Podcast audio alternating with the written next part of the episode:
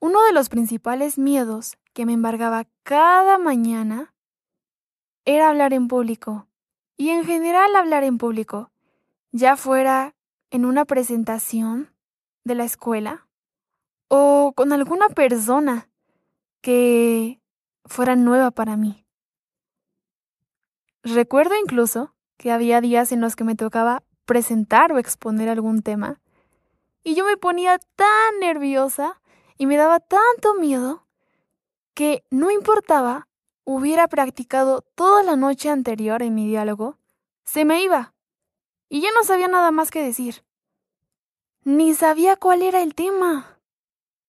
Y cuando se trataba de presentarme con alguien, lo practicaba, imagínense eso. Hasta que un día, muy valiente según yo, llegó un chico, de esos altos y guapos, ese mero. Y yo en mi cabecita dije, así no lo voy a conquistar, Fati. Necesitas ponerte las pilas. Y eso fue lo que hice. Y aunque no fue de la mejor manera, logré desapegarme un poquitín más de ese miedo que me embargaba cada mañana. Tiempo después, comprendí que absolutamente todo lo que haces, absolutamente todo lo que empiezas, absolutamente todo lo que terminas, tiene que ser por ti. Y nada más, ni por tus padres, ni por tus hermanos, ni por tus maestros, solo por ti.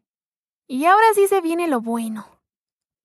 Como ya tenía los fundamentos de que no me tenía que aferrar a ese miedo de hablar en público, y como más o menos ya lo tenía controlado, cada vez que iba a exponer algo o hablar con alguien, me recordaba que simplemente debía ser yo misma. Y que el miedo, al igual que otra emoción, es como un chaleco. Tú decides si ponértela o no. Muy buenos días, muy buenas tardes, muy buenas noches. Yo soy Fátima Archundia y estás escuchando Torta de Revoltijo. La semana pasada analizamos un tema que en lo particular me apasiona y va muy de la mano con el tema que analizaremos esta sesión. Y entonces, ¿qué analizaremos esta sesión? El miedo y la procrastinación. Un tema muy interesante y que siendo sincera, hasta ahora caigo en cuenta que van sumamente de la mano. Dicho esto, comencemos. Bueno, primero que nada, ¿qué es el miedo para mí? Bueno, pues es la emoción principalmente conocida por esa desagradable sensación que se produce en respuesta a una situación que ya sea que conozcas o no, y que la etiquetes como peligrosa. Así es, puede que no lo sea. Sin embargo, tú le diste la etiqueta de peligrosa y ahí es cuando se interviene la procrastinación. Porque como vimos, hayas o no vivido ya esa situación, el cerebro la detecta como peligrosa, por tanto, no lo vas a hacer. Y vas a estar piénsele y piénsele y piénsele hasta que un día digas, ok, me la aviento. Pero eso muy difícil llegará porque obviamente le tienes miedo. Así que, ¿qué es lo que se hace? Primero que nada tienes que identificar la situación a la que le tienes miedo. Y posterior a eso, te preguntas, ¿qué sería lo más, lo más catastrófico que me podría pasar? Y te vas a dar cuenta que todo lo que mencionaste realmente y casi siempre a corto plazo no es realmente tan catastrófico como te lo imaginabas en tu cabeza. Y aunque me digas, oye, pero es que se van a burlar de mí. Oye, también hay personas que van a reconocer tu trabajo. Valora eso y enfócate en lo positivo.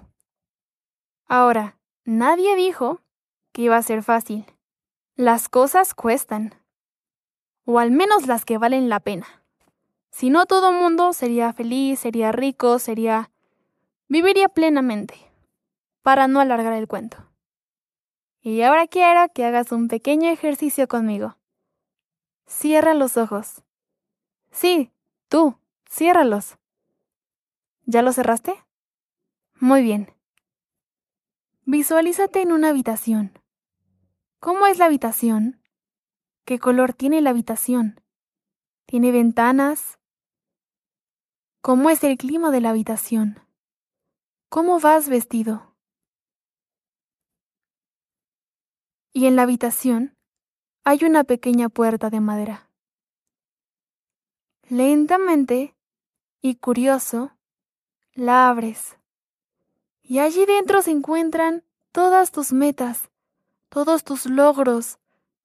Te están esperando. Ya son realidad. Siente tus logros. En el cuerpo, en la mente, en el alma. ¿Cómo se sienten? ¿Cómo vas vestido? Que tu ADN sepa que eso ya está en ti.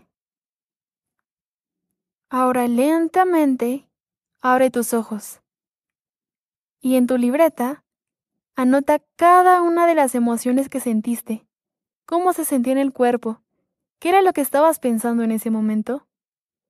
Anota todo, cómo te sentías, incluso qué pensabas. Anota literalmente todo, no te limites. Y con esto también pasamos a nuestra tarea semanal.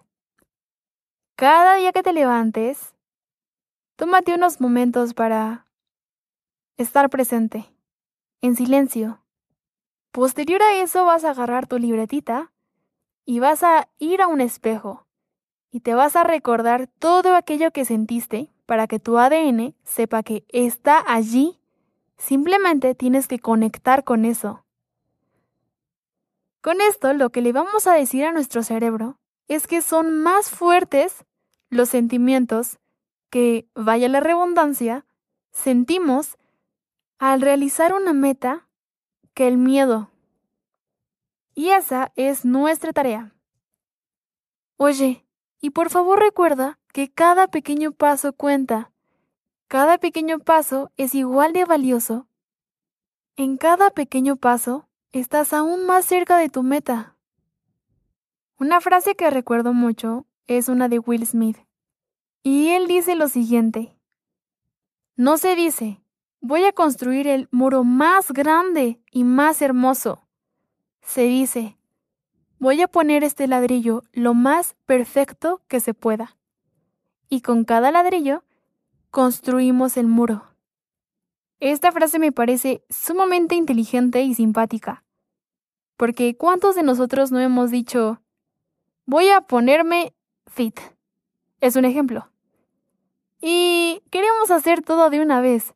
Queremos hacer ejercicio, empezar a comer bien, queremos cambiar nuestros hábitos de una vez por todas y en un dos por tres. Y así no se puede, obviamente.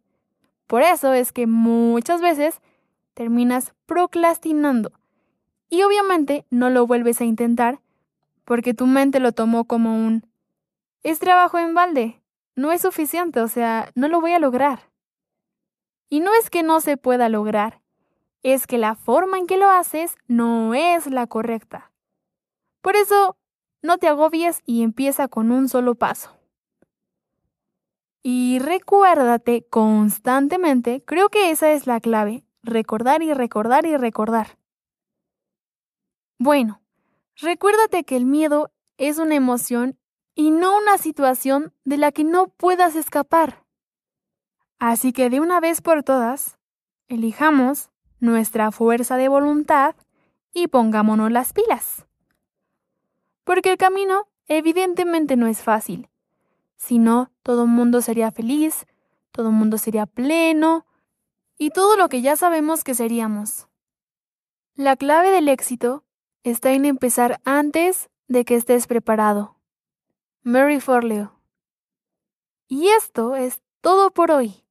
Espero me hayas comprendido un poquitín más y te haya servido.